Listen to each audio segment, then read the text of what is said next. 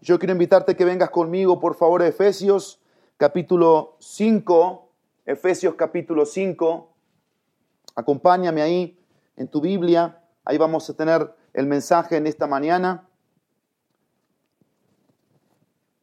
Quiero, quiero recordarte que es muy fácil, es muy fácil caer en la línea religiosa. Es muy fácil perder la relación y volvernos religiosos. Hacer las cosas simplemente porque hay que hacerlas. Y yo te quiero animar desde este momento, desde este lugar, a que voluntariamente decidas desprenderte de la religiosidad. La religiosidad, recuerda, promueve la hipocresía. La religiosidad es fachada, es algo que no sirve delante de Dios, no eh, eh, genera nada en su presencia y los hijos de Dios, los nacidos de nuevo, los sellados por el Espíritu Santo, los que hemos pasado de muerte a vida, los que hemos entendido el gran precio de Cristo en la cruz, tenemos que siempre recordar que la religión a nosotros no nos importa, no nos interesa, nos interesa la relación. Sí nos interesa estar religados, religados, ¿sí? redirigidos, reformados por Dios pero no nos interesa lo externo sin que lo interno esté funcionando como debe ser. Y yo quiero compartir contigo un pasaje de Efesios capítulo 5. Vamos a, el sermón lo vamos a basar en un solo texto del, del capítulo 5 de Efesios, el versículo 21, pero yo quiero leer el contexto de este pasaje que es desde el versículo 21 al capítulo 6, versículo 9. Dice así la palabra de Dios, acompáñame. Voy a leer Efesios capítulo 5, Efesios 5, versículo 21 hasta el capítulo 6, versículo 9, y dice así, sométanse unos a otros en el temor de Cristo. Las casadas estén sometidas a sus propios maridos como al Señor, porque el marido es cabeza de la mujer, así como Cristo es cabeza de la iglesia, siendo Él mismo el Salvador del cuerpo. Pero así como la iglesia está sujeta a Cristo, también las mujeres deben estarlo a sus maridos en todo. Maridos, amen a sus mujeres, así como Cristo amó a la iglesia y se dio el mismo por ella, para santificarla, habiéndola purificado por el lavamiento del agua con la palabra, a fin de presentársela a sí mismo una iglesia en toda su gloria, sin que tenga mancha, ni arruga, ni cosa semejante, sino que fuera santa e inmaculada. Así deben también los maridos amar a sus mujeres como a sus propios cuerpos. El que ama a su mujer, a sí mismo se ama, porque nadie aborreció jamás su propio cuerpo, sino que lo sustenta y lo cuida, así como también Cristo a la iglesia. Porque somos miembros de su cuerpo. Por esto el hombre dejará a su padre y a su madre y se unirá a su mujer y los dos serán una sola carne.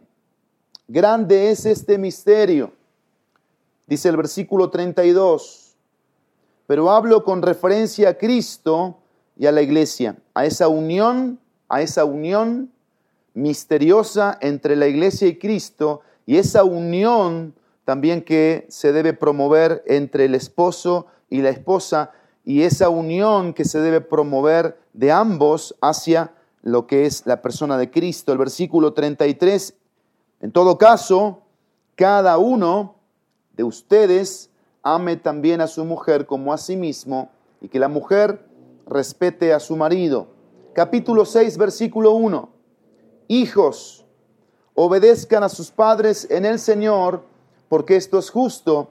Honra a tu padre y a tu madre, que es el primer mandamiento con promesa, para que te vaya bien y para que tengas larga vida sobre la tierra. Y ustedes, padres, no provoquen a ira a sus hijos, sino críenlos en la disciplina e instrucción del Señor. Versículo 5. Siervos, obedezcan a sus, amo, a sus amos en la tierra, con temor y temblor, con la sinceridad de su corazón, como a Cristo, no para ser vistos como los que quieren agradar a los hombres, sino como siervos de Cristo, haciendo la voluntad de Dios. Sirvan de buena voluntad como al Señor y no a los hombres, sabiendo que cualquier cosa buena que cada uno haga, esto recibirá del Señor, sea siervo o sea libre. Y ustedes, amos, hagan lo mismo con sus siervos y dejen las amenazas, sabiendo que el Señor de ellos y de ustedes está en los cielos. Y para Él no hay acepción de personas, acepción de personas. Muy bien, vamos a nuestro versículo 21, 5.21. Dice así, sométanse unos a otros en el temor de Cristo. He pensado en muchos títulos para el mensaje de este domingo, pero el título que el Espíritu Santo, Dios mismo, ha confirmado es Conscientes para concientizar. Conscientes para concientizar. Ese es el título del mensaje de esta mañana. Conscientes para concientizar. Aquí tenemos un texto que es el versículo 21, texto base, que genera una base en, este, en, este, en esta demanda que Pablo está haciendo a la iglesia de Éfeso. Es una base que él está estableciendo para las relaciones, todo tipo de relaciones que pueda existir en la, iglesia, en la vida cristiana. Y el versículo dice, sométanse unos a otros en el temor de Cristo. La palabra sométanse, la palabra sométanse es una orden, es un imperativo. La palabra sométanse no está hablando, no está hablando de inferioridad, de inferioridad, sino está hablando de subordinación saber estar debajo de, ser un subordinado. Y dice el texto bíblico que es una orden. Está la idea aquí de un mandato en orden militar, en orden militar, que ese mandato se debe acatar, ese mandato se debe obedecer, ese mandato se debe cumplir a la de ya. Ayer ya tenía que estar este mandato cumpliéndose en, nuestra vida. Sométanse, sométanse. Es la misma idea del versículo 1 del capítulo 5 que dice, sean pues imitadores de Dios como hijos amados. Ahí hay un mandato implícito, sean. Ese es el mandato, sean. Capítulo 4, versículo 1.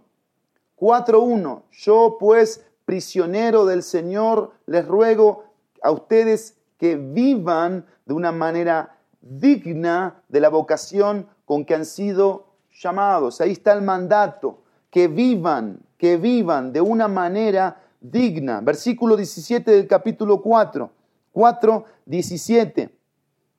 Dice así, 4, 17. Esto pues, esto digo pues, y afirmo juntamente con el Señor que ustedes ya no anden, así como andan también los gentiles en la vanidad de su mente. Y el mandato ahí es ya no anden, ya no anden. El versículo 11, versículo 11 del capítulo 5 dice, y no participen en las obras estériles de las tinieblas sino más bien desenmascárenlas. Ya no participen. Y ahí tenemos los imperativos, los imperativos que nos hacen pensar en esta mañana qué significa entonces esta palabra sométanse. ¿Qué significa? ¿Qué quería decir Pablo el apóstol cuando le escribía a esta iglesia de Éfeso con necesidades específicas, con un contexto específico, con luchas internas, con batallas. ¿Qué estaba significando? Estaba significando que el sometimiento, el sometimiento era un resultado de lo que el Espíritu Santo producía en los corazones internamente para que externamente el resultado, el reflejo, el fruto fuese la obediencia, la honra. La palabra de Dios dice aquí en Efesios capítulo 5, versículo 18, y no se embriaguen con vino, en lo cual hay disolución, sino sean llenos del Espíritu, llenos del Espíritu. La idea de lleno del Espíritu es el control que el Espíritu Santo le da a mi vida. El ejemplo conocido, lo vamos a repetir, es como el viento hacia, hacia el velero. Hay una vela en el velero donde el viento sopla y conduce, controla ese velero para llevarlo donde tiene que ir, por donde tiene que ir. Y la idea del viento y del espíritu tomando control de nuestras vidas es que genera reflejos, genera resultados, genera frutos en nuestro interior que se ven externamente. Uno es el hablar entre nosotros con salmos, himnos, cánticos espirituales, alabando al Señor, adorándole, reconociendo sus obras. Otro es el dar siempre gracias, el ser agradecidos, el tener la gratitud presente, continua en nuestra vida. Y el otro es el estar sometidos, sometidos. Y esa es la idea de someterse. Pero también dice el texto bíblico unos a otros, unos a otros. Y la idea aquí no está hablando de ser algo recíproco. No es, es yo lo hago y tú lo haces. ¿Qué te parece? No es así la idea. La idea es que cada uno, cada uno en su relación con Dios va honrando lo que Dios pide. Porque ese verbo sométanse es presente y continuo. Por eso no se repite en los, en los manuscritos de los versículos 22 en adelante cuando le habla a las mujeres a estar sometidas, porque se supone que ya entendieron que el sometimiento es a Dios, a Dios, independientemente que el esposo no esté haciendo o siendo lo que debe ser. Alguien dijo, si tu esposo no te inspira autoridad, no te inspira eh, sometimiento, si tu esposo no te inspira obediencia, por lo menos respeta la vestimenta respeta lo que trae, es como, es como el, el, soldado de mayor rango, de mayor rango. Repito, no está diciendo eso que la mujer es inferior, porque tanto el hombre como la mujer estamos igual delante de Dios. Las responsabilidades pueden variar, los roles que ejercemos son diferentes, pero los dos tenemos un mismo desafío y reto que es someternos a la autoridad divina que es Dios. Y por eso dice el texto unos a otros, porque si hay algo maravilloso en el contexto de Efesios 5, 22 hasta el capítulo 6, versículo 9, es una unión que se está promoviendo, una unión que se está promoviendo. Una unión de el individuo a Dios la individua a Dios, a Cristo, ambos a Cristo, esposos, esposas, hijos, padres, padres, hijos, siervos, amos, amos, siervos, todos uniéndonos al sometimiento de Dios en nuestra vida, a su autoridad, a su rango sobre nosotros. Por eso cuando dice la palabra de Dios en el texto aquí, en el 23, dice, porque el marido es cabeza de la mujer. Cuando habla de cabeza está hablando de una autoridad que está puesta por, está puesta por. Y vean aquí este, esta, esta, esta conexión, este, este símbolo de cabeza, pero que conecta con, con, lo que, con, lo que, con lo que se está pidiendo, con quién lo está pidiendo. Versículo 22 del capítulo 1, capítulo 1, 22, dice así, y todo lo sometió bajo sus pies y a él lo dio por cabeza, hablando de Cristo, y a él lo dio por cabeza sobre todas las cosas a la iglesia. ¿Qué es la iglesia? La cual es su cuerpo, la plenitud de aquel que todo lo llena en todo. Dice el texto, y todo lo sometió bajo sus pies, porque en el contexto está hablando de un poder sobrenatural que resucitó a Cristo de entre los muertos. Un poder que vivificó a Cristo, que vivificó a Cristo en poder, que manifiesta algo que era imposible y que Dios y Cristo y el Espíritu Santo lo hicieron posible. Un poder que no pone eh, nada por encima de, sino todo por debajo de. Ese poder se manifestó en que Cristo resucitó, dice el texto, y con esa realidad todo está sometido bajo sus pies. Y lo, interesante aquí es, eh, es mi vida, tu vida, si esto está siendo así si es una realidad que yo estoy sometido bajo sus pies. O de repente yo quiero ser yo y quiero actuar yo y dejo a Cristo a un lado y me vuelvo un religioso más, un fariseo más, un doctor de la ley más y no me someto a Cristo lo que me importa es mi razón, lo que me importa es mi voluntad, mi deseo. No importa si yo tengo que gritar, insultar, enojarme y ofenderme. Y siempre está ese, esa actitud de la naturaleza caída y pecaminosa de, de querer ponernos por encima de las esposas con los esposos, los esposos con sus jefes o autoridades los hijos con los padres, los amos con los siervos, los, los, los amos, los siervos con los amos, perdón, y los, los, amos con las autoridades que están arriba, porque siempre tenemos una autoridad arriba de nosotros. Hablo como pastor, soy pastor, tengo ovejas a mi cargo, pero ¿qué creen? Como pastor también tengo un pastor que está por encima de mí, al que yo tengo que rendirle cuentas. Y hay un aspecto aquí que no se ve, pero que debería verse si hay una sensibilidad a la voz del Espíritu Santo. ¿Cuál es ese aspecto que no se ve ante estar sometidos bajo sus pies? La rebeldía. Eso es lo que no se ve. Debería verse, debería oírse, debería sentirse, porque hay rebeldía en nuestros corazones ante la autoridad. ¿Y qué es lo primero que hacemos?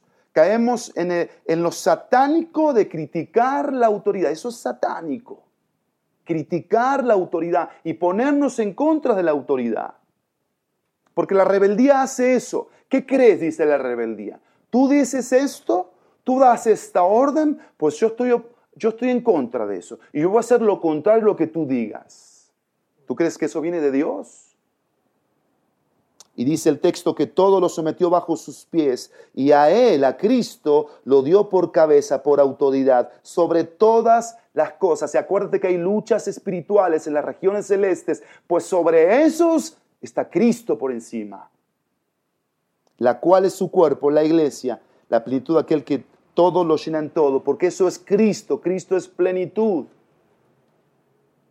Cristo es plenitud, Cristo completa el alma y el corazón, para que no esté buscando otras cosas que no sea su voluntad. Y miren por favor conmigo el capítulo 4, capítulo 4, versículo 15 de Efesios. Ya estamos en la, en, en la parte B del libro de Efesios, porque todos hemos escuchado de una u otra vez, en un discipulado, en una consejería, en un sermón, ¿qué es lo que habla Efesios capítulo 1, 2 y 3? Todo lo que tenemos en Cristo, todo lo que somos en Cristo, nuestra identidad con la redención, con la adopción, con el sello, fuimos salvados, limpiados, fuimos colocados por Cristo, fuimos eh, alcanzados con la gracia, con la misericordia, no por obras. Somos hechura suya en Cristo Jesús para buenas obras, las cuales Él preparó de antemano para que anduviésemos en ellas. Somos parte de ese misterio que para los profetas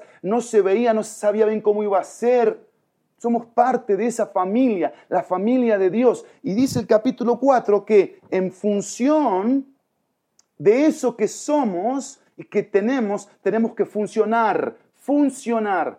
La función le da funcionalidad al cuerpo. Sin la función, sin la función, el cuerpo se atrofia, se enferma, el cuerpo empieza a sufrir. Por eso el capítulo 4 y estos textos desde el versículo 1 hasta el versículo 6 son tan maravillosos para la iglesia, para, para, para el Hijo de Dios. Versículo 15, vean qué maravilla.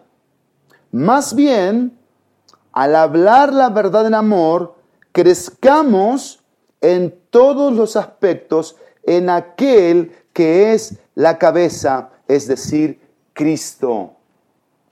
Entonces esta actitud de sumisión, de subordinación, de someterse unos a otros, unos a otros, está poniéndonos en una perspectiva de quién es mi autoridad.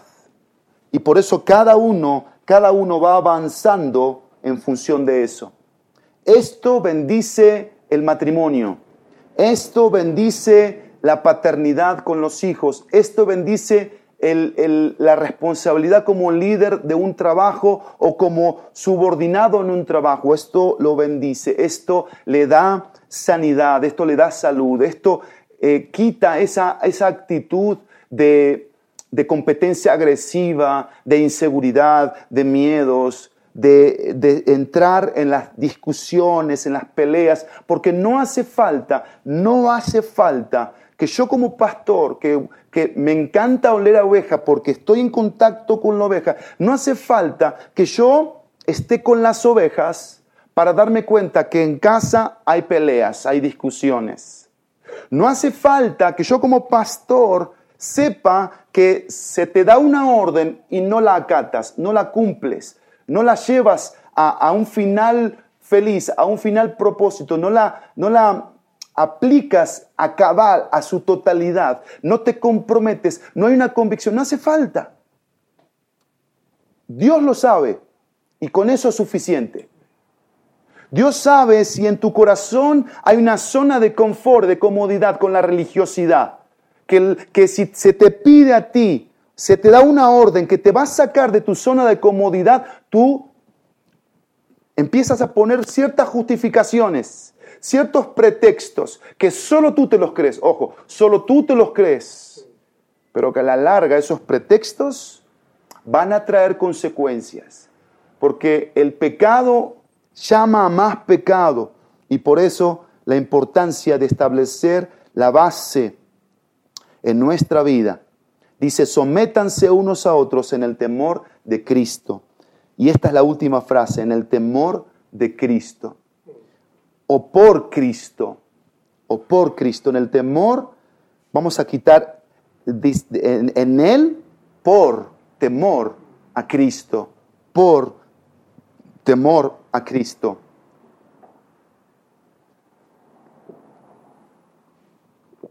¿Qué significa esto?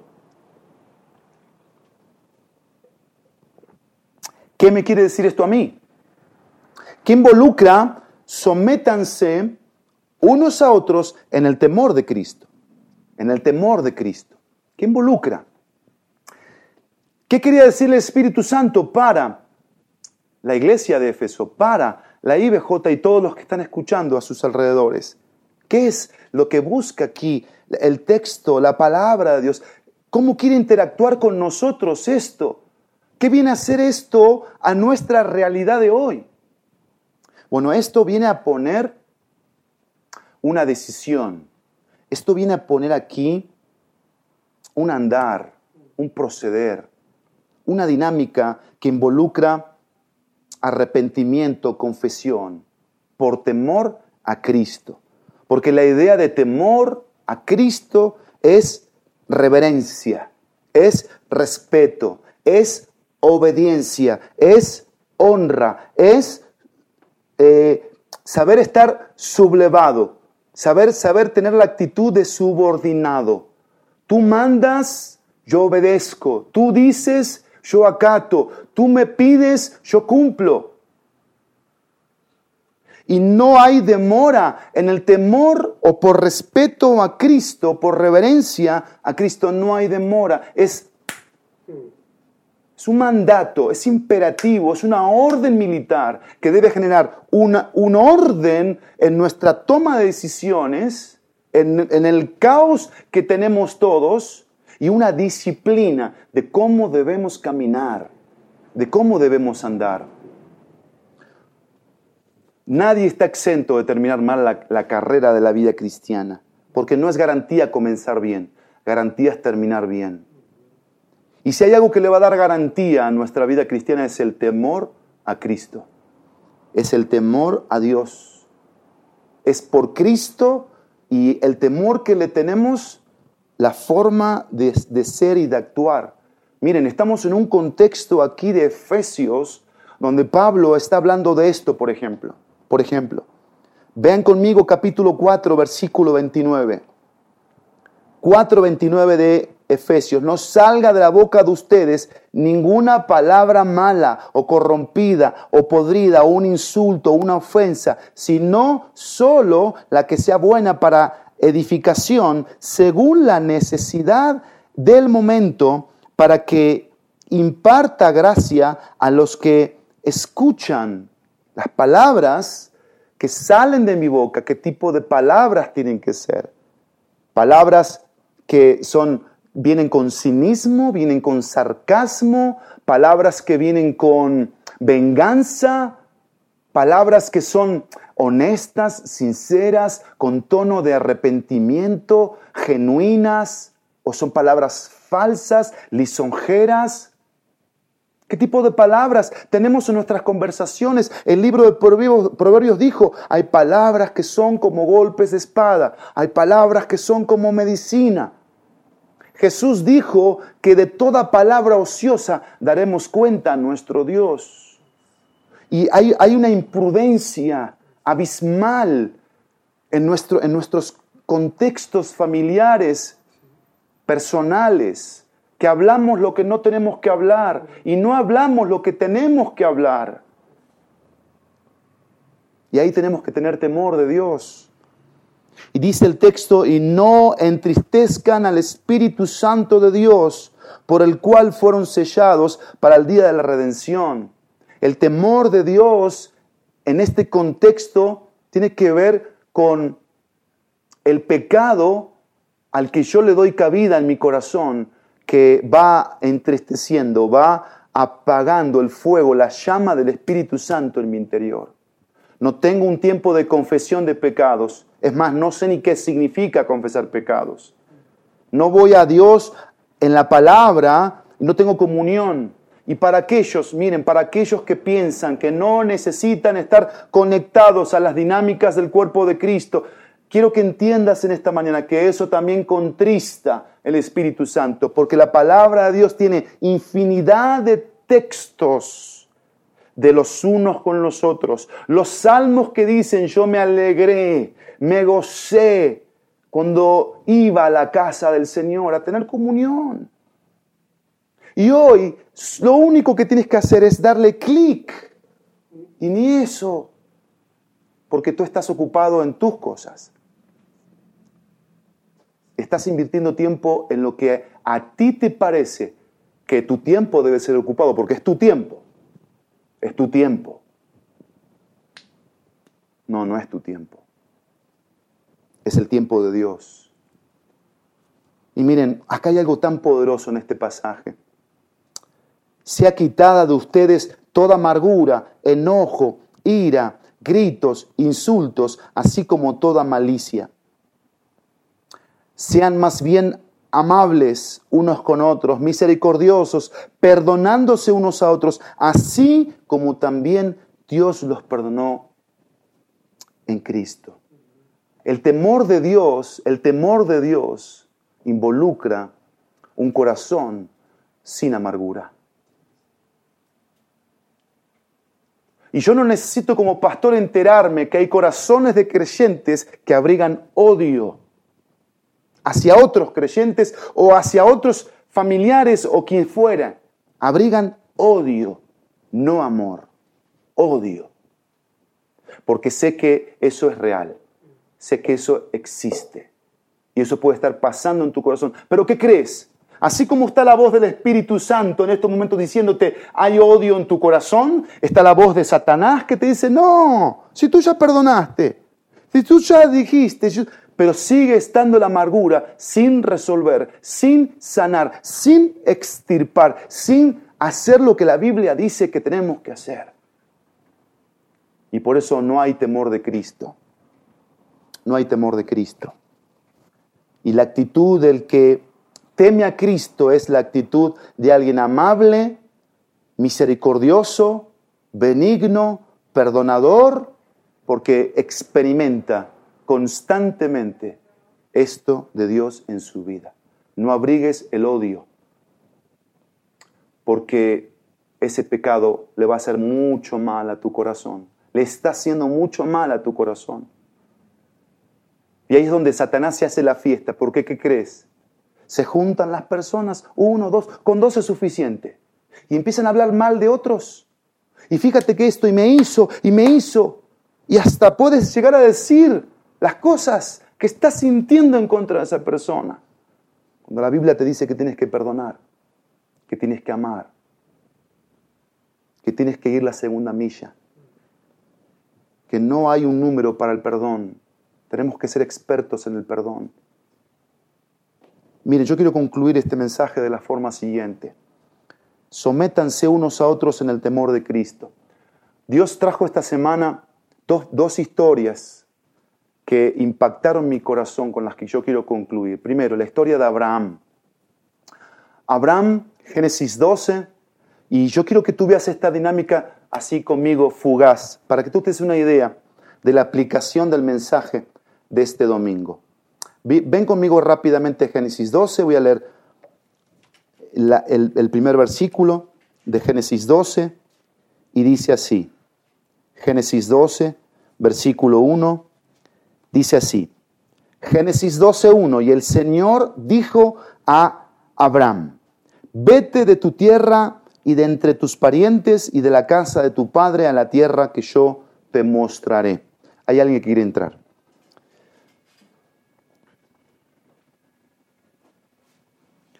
capítulo 12, versículo 1. Ahora vámonos al capítulo, capítulo 15, versículo 1. 15, versículo 1. Y dice así, después de estas cosas, la palabra del Señor vino a Abraham en visión diciendo, no temas, Abraham, yo soy un escudo para ti, tu recompensa será muy grande. Capítulo 17, versículo 1. Dice, cuando Abraham tenía 99 años, el Señor se le apareció y le dijo, yo soy el Dios Todopoderoso, anda delante de mí y sé perfecto. Y capítulo 22, capítulo 22, versículo 10, dice así, acuérdense el contexto de la promesa de Génesis 12, que iba a ser de Abraham una nación grande, que lo iba a bendecir para hacer bendición. Y vemos todo el, proceso en la vida de Abraham, hasta metidas de pata que tuvo, hasta errores, pero hay algo que predomina en el texto bíblico. Y a ver si tú te diste cuenta, si no yo te lo voy a, a recordar, a repetir. Dice el versículo 10 del capítulo 22 de Génesis. Entonces Abraham, que ya dejó de ser Abraham, a Abraham, padre de muchedumbre, de multitudes, extendió su mano y tomó el cuchillo para sacrificar a su hijo. Ve conmigo, por favor, al versículo 1 del capítulo 22. Aconteció que después de estas cosas, Dios probó a Abraham. Dios ya le había dado el hijo de la promesa, Isaac. Y Dios lo prueba y le dijo, ¿qué le dijo? Abraham. Y él respondió, aquí estoy. Versículo 11, versículo 11. Pero el ángel del Señor lo llamó desde el cielo y dijo, Abraham, Abraham. Y él respondió, aquí estoy. Y el ángel dijo, no extiendas tu mano contra el muchacho, ni le hagas nada, porque ahora sé que temes a Dios, ya que no me has reducido tu hijo, tu único. ¿Qué significa someterse unos a otros en el temor de Cristo significa ser sensibles a la voz de Dios, a la palabra de Dios. Y eso es lo que ves tú en Génesis 12. Eso es lo que ves en Génesis 15. Eso es lo que ves en Génesis 17. Eso es lo que ves en Génesis 22. Dios pronunciando un nombre, Abraham, Abraham. Dios hablando, Dios dando su palabra, su voz, su viva voz a un corazón con el cual tenía un propósito, un llamado. Y la voz de Dios llegaba a tal forma al corazón de Abraham que Abraham se derretía, se deshacía en su interior por decir, ¿qué quieres que yo haga? ¿Qué quieres que yo oiga? Y la gran lección aquí que yo te quiero enseñar es que si Abraham no hubiese sido sensible a la voz de Dios cuando Dios le habló, ¿qué crees que hubiese pasado con ese niño? ¿Qué crees que hubiese pasado si él estuviese sordo a la palabra de Dios? Duro a la palabra de Dios. Distraído a la palabra de Dios porque Sara le hinchaba o le molestaba o se burlaba o porque ya estaba re viejo, distraído. ¿Quién sabe lo que fuera? Pero no fue así, no fue así. Y ese es nuestro registro. Hubo un hombre llamado Abraham que aprendió a temer a Dios, a ser sensible a su palabra. Y quiero que entiendas algo, por eso es el Padre de la fe, porque temer a Dios es creerle a Dios, es tenerle fe a Dios, es confiar en Dios y en sus palabras, y es acatarlas, es hacerlas al pie de la letra. Y si alguien esta semana te dice algo, tienes que hacerlo al pie de la letra, no le pongas ni le quites, haz lo que se te pide. Y lo que quiero decirte en esta mañana, a modo de exhortación con amor y de ruego, es esto. ¿Cuántas órdenes has escuchado de parte de Dios estas semanas? ¿Cuántas órdenes de parte de Dios has escuchado de parte de Dios estos meses? ¿Cuántas órdenes de parte de Dios has escuchado estos años? ¿Qué has hecho? ¿Qué has hecho con las órdenes de Dios? Porque Dios ordena no para sugerir, no como una opción más. Dios es toda la opción, no hay más que la opción de Dios.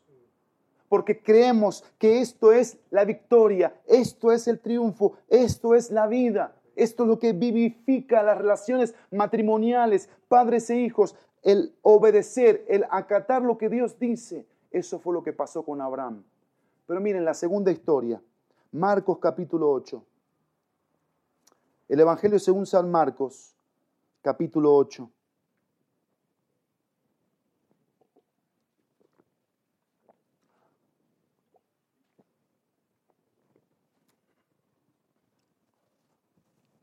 Versículo 34 al capítulo 9, versículo 1. Dice así, estamos con nuestro texto base que es, sométanse unos a otros en el temor de Cristo o por temor a Cristo, sométanse unos a otros por temor a Cristo. Vemos Marcos 8:34 dice así, llamando Jesús a la multitud, y también llamó a sus discípulos, llama a la multitud y a sus discípulos. Les dijo, y miren, a todos les dice algo. Esto dice, si alguien quiere venir conmigo, niéguese a sí mismo, tome su cruz y sígame. Porque el que quiera salvar su vida, la perderá. Pero el que pierda su vida por causa de mí, del Evangelio, la salvará. O ¿Qué le sirve a un hombre ganar el mundo entero y perder su alma? ¿O qué dará un hombre a cambio de su alma? Porque cualquiera que se avergüence de mí y de mis palabras en esta generación adúltera y pecadora, el Hijo del Hombre también se avergonzará de él cuando venga en la gloria de su Padre con los santos ángeles. Y Jesús les decía, en verdad les digo que hay algunos de los que están aquí que no probarán la muerte hasta que vean el reino de Dios después que haya venido con poder. Qué historia de la escritura que nos encuadra, nos encuadra qué es temer a Cristo, qué es temer a Dios, qué es reverenciar. Es el reino al revés, el reino al revés. ¿Qué es lo que promueve el reino, el reino mundanal? ¿Qué es, lo, ¿Qué es lo que promueve la filosofía del tú puedes? del poder está en ti. ¿Qué es lo que promueve? Que tú no necesitas de un Salvador, que tú no necesitas de un Redentor, que tú no necesitas de un pastor que te, que te aconseje, que te guíe, que tú no necesitas de hermanos en Cristo, que tú no necesitas de una familia de fe, que tú no necesitas disciplinar tu carne y matar tu carne y crucificar tu carne y negarte a ti mismo. ¿Qué te promueve el mundo? Desconexión, desinterés, falta de conciencia. ¿Por qué creen que cada vez hay más infectados del COVID-19? ¿Por qué creen? ¿Por qué está pasando esto? Que de vuelta los estados están volviendo a, otros semáforos de diferentes colores. ¿Por qué creen? Porque nosotros no las creemos más que las autoridades. Y pensamos que con diferentes formas que vamos buscando, como le pasaba a Lot y a su esposa en la tienda cuando se, se ponían a platicar Lot y su esposa, de lo que Dios le decía a Abraham y a Sara. Y los dos chismeaban ahí en la tienda. Eso pasa en los, en los hogares, en las familias, de lo que escuchamos, de lo que las autoridades dicen. Y nos pasa por el arco del triunfo, nos entra por acá y nos sale de por acá, porque no estamos siendo temerosos de Cristo. No estamos siendo conscientes y tenemos que ser conscientes para concientizar. Y no estoy hablando de pánico, de miedo, de inseguridad, de, de escondernos detrás de un cubrebocas. Sí lo uso, pero no porque le tengo miedo al COVID, sino a la autoridad que establece una demanda. Y yo debo acatar la, la, voz de la autoridad, debo ser humilde, debo, ser, debo ser, aprender a ser subordinado. Y aquí tenemos un reino al revés. ¿Cuál es el reino al revés? Que pensamos que si vivimos para nosotros, vamos a obtener la vida. ¿Y qué dijo Cristo en el capítulo, en el versículo 35? Porque el que quiera salvar la vida, la perderá. Pero no solamente dijo eso, pero el que pierda su vida, vean aquí esa palabrita, pierda su vida por causa de mí, con mayúscula, subráyalo, de mí, porque se trata de Cristo. Por eso estamos hablando del temor a Cristo. Y temor a Cristo es confianza, es seguridad, es fe. Yo no me voy a morir por un virus, me voy a morir porque Dios lo va a dictar cuando Él quiera, como Él quiera, donde Él quiera. Y yo quiero morir haciendo la voluntad de Cristo. Y es lo que quiero comunicarte en esta mañana. La salvará, dice el texto bíblico. Eran palabras de un Jesús que estaba con una multitud y con doce, de los cuales doce, muchos corrieron, muchos se espantaron, pero otros fueron fieles. Y esto es algo tan interesante, porque Jesús está hablando del valor aquí, de lo que vale la pena aquí, y habla del alma como lo más valioso y dice lo que el hombre puede estar dispuesto a hacer por su alma. Pero Jesús le dice, abre los ojos, porque tú estás pensando que viviendo para ti, y tus placeres, tú vas a ganar. Todo lo contrario, vas a perder. Y el Evangelio es eso, el Evangelio es perdernos a nosotros mismos, morir, negarnos, ir a la cruz, crucificarnos. ¿Para qué? Para aprender a someternos unos a otros en el temor de Cristo. Yo quiero terminar con un pasaje final para aplicar la palabra en esta mañana y orar juntos porque juntos necesitamos que las palabras de Cristo se apliquen a nuestro corazón. Saben que como pastor pienso mucho, mucho, trato de pensar lo verdadero, lo honesto, lo justo, lo puro, lo amable, lo de buen nombre, lo de virtud alguna, lo digno de alabanza, en eso pensar. Y estamos cerrando el mes de octubre. Empezamos la serie de vida cristiana, de andar como es digno desde el mes de septiembre. llevamos dos meses con una serie de mensajes, mensajes que hablaron de las peleas. Juan Marcos predicó de eso, las diferencias, las envidias, las inseguridades. Se habló de la ansiedad, de la salud. Se habló del tiempo, se habló de las finanzas, se habló de la pureza, muchos mensajes que se han compartido y yo quiero que entiendas algo. tengo temor de Cristo. Tengo temor de Cristo. Cada mensaje que de forma particular me toca compartir, temo a Cristo. Porque no quiero ser un predicador sin un compromiso a respaldar y a vivir lo que estoy comunicando.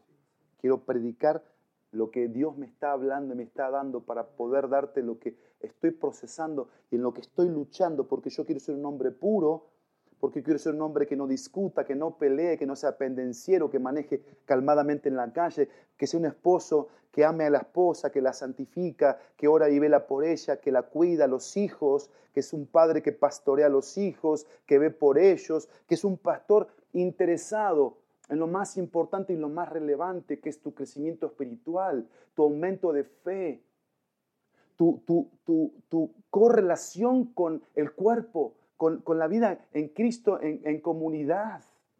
Y que no puedes permitirte que pasen las semanas sin que tú sepas qué está pasando en la comunidad de fe. Si no, no eres, no eres parte. Y no, Cristo no salvó zombies.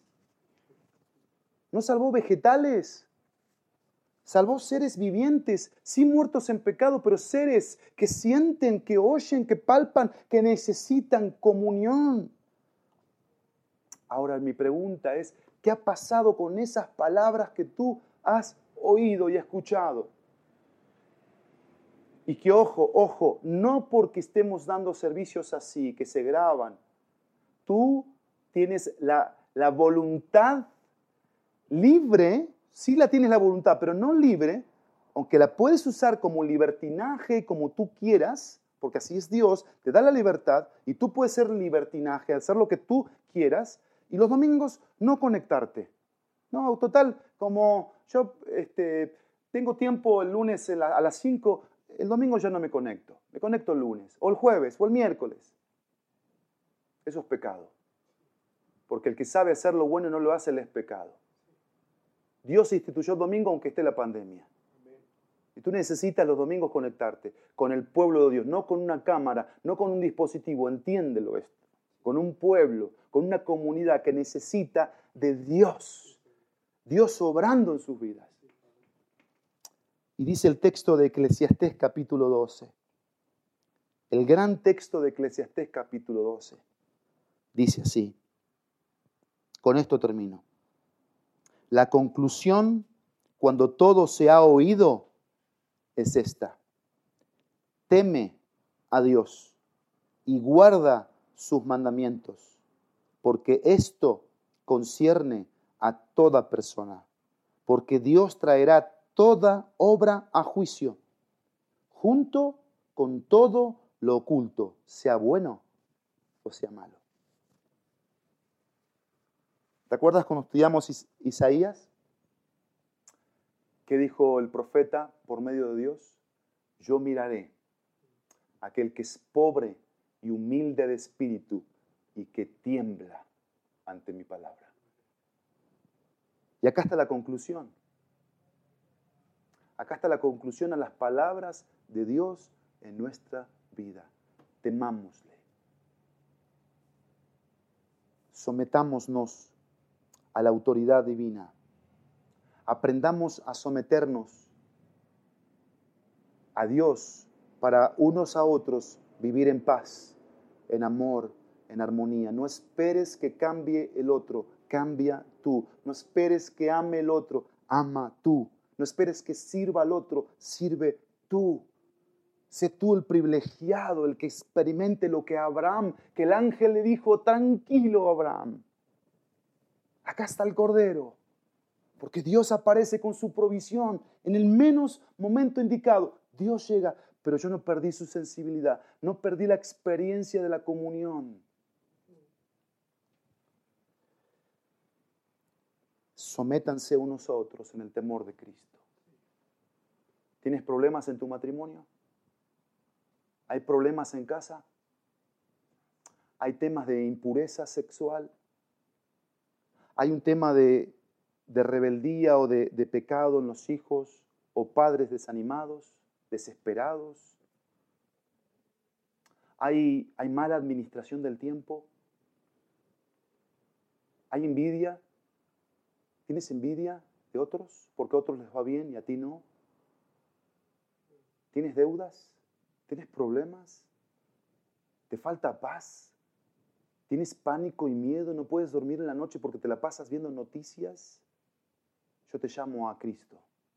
Yo te llamo a que juntos nos sometamos a Él. Yo te llamo en esta mañana a que vengamos al amor y a la ternura de Cristo, porque aquí hubo ruegos de ternura, en el amor de Cristo, a que nos sometamos unos a otros en su temor y por temor a Él. Y si aprendemos a temer a Cristo, los resultados se los dejamos a Él. Las respuestas se las dejamos a Él. Y caminamos en temor de Cristo. Padre, gracias por tu palabra. Y gracias por el mensaje que trae base a nuestra vida, trae soporte, sustento, trae advertencia, exhortación, ánimo, instrucción, corrección. Queremos ser creyentes que aprendamos a someternos unos a otros por temor a Cristo. Que nuestro corazón esté sensible a tu palabra, a tu voz, que haya fe, que haya dependencia, que haya humildad, que haya prontitud y diligencia para la aplicación, para, para guardar esto que tú nos dices de muchas maneras todos los días. Y que ante los discursos oídos de tu buena mano, siempre el apoyar la cabeza en la almohada al final del día sea Dios, hoy acaté tus órdenes, hoy te temí, hoy te di reverencia, te, respeté, te honré, te glorifiqué. ¿Cuánto me quejé? ¿Cuánto critiqué? Perdóname si fue así. Y ayúdame, Dios, a temerte. Haznos, haznos ejercitarnos en este oído, que sepa oír la voz de la autoridad, que eres tú, Dios, eres tú, Dios siempre eres tú, porque tú no nos dejas como hijos, ni nos desamparas. No somos olvidados de nadie, somos, somos hijos de un Padre presente. Gracias por eso. Así que aplica esta palabra y el próximo domingo lo que tú traigas a través de tu mensajero, tráelo a nuestros corazones también y que seamos sensibles a tu voz como iglesia. Gracias, Dios mío. Gracias, de todo corazón. Gracias. En el nombre de Jesús. Amén y amén.